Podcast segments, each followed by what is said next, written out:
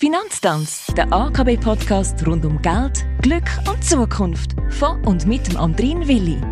Danke fürs Innenlosen in AKB Financial Podcast. Bei mir im Studio ist eine Sparfüchsin und als AKB-Kundenberaterin natürlich auch ein absoluter Profi, wenn es ums Sparen geht. Danke, Isabel Späni, dass du dir Zeit nimmst, um mit mir über das wichtige Thema zu reden. Jetzt kannst du es mir ja verraten, wie spart man richtig? Was habe ich da eigentlich für Möglichkeiten?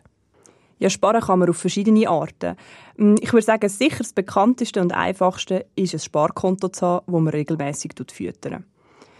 Das ist aber definitiv nicht die lukrativste Variante. Eine rentablere Variante wäre zum Beispiel ein Fondssparplan.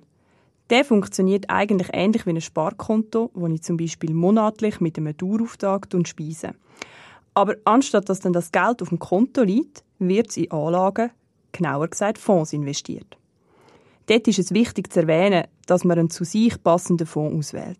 Die Fonds entwickeln sich dann über die Jahre. Die Variante sollte man aber nur wählen, wenn das Geld auch ein paar Jahre liegen bleiben kann und Zeit hat sich zu entwickeln. Also sprich, wenn man es nicht gerade in einem Jahr wieder braucht.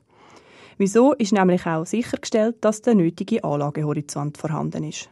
Eine weitere Variante geht dann mehr Richtung Vorsorge und ist das sogenannte 3A-Konto. Das ist die private, bundene Vorsorge. Das Geld ist zwar gebunden, man kann es aber für diverse Sparziele wie Eigenheim, Selbstständigkeit oder dann auch bei Pensionierung verwenden. Und das Lässige daran ist, mit den eingezahlten Beiträgen kann man sogar noch Steuern sparen.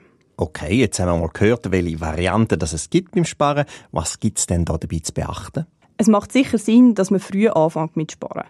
Weil so habe ich einen viel längeren Anlagehorizont und das Geld kann für mich arbeiten. Disziplin und Strategie. Zwei ganz wichtige Schlagwörter, wenn es ums Thema Sparen geht.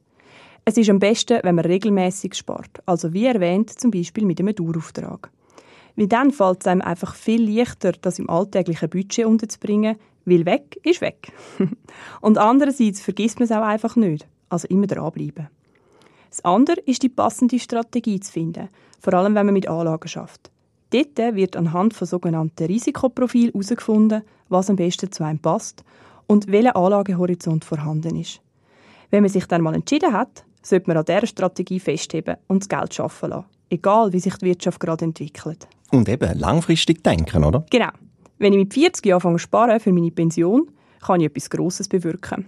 Wenn es aber erst mit 60 ist, habe ich halt nur noch etwa 5 Jahre und dann wird es schon ein bisschen schwieriger. Und weißt du, was eine mega wichtige Message ist? Mm, nein. Es kommt nicht darauf an, ob ich jeden Monat 100 oder 1000 auf die Seite lege. Wichtig ist, dass ich es mache, und zwar regelmäßig. Weil auf die Zeit raus und wenn möglich noch mit der richtigen Anlage, gibt beides eine mega schöne Ersparnis und hilft zum Erreichen von deinen Zielen und Träumen.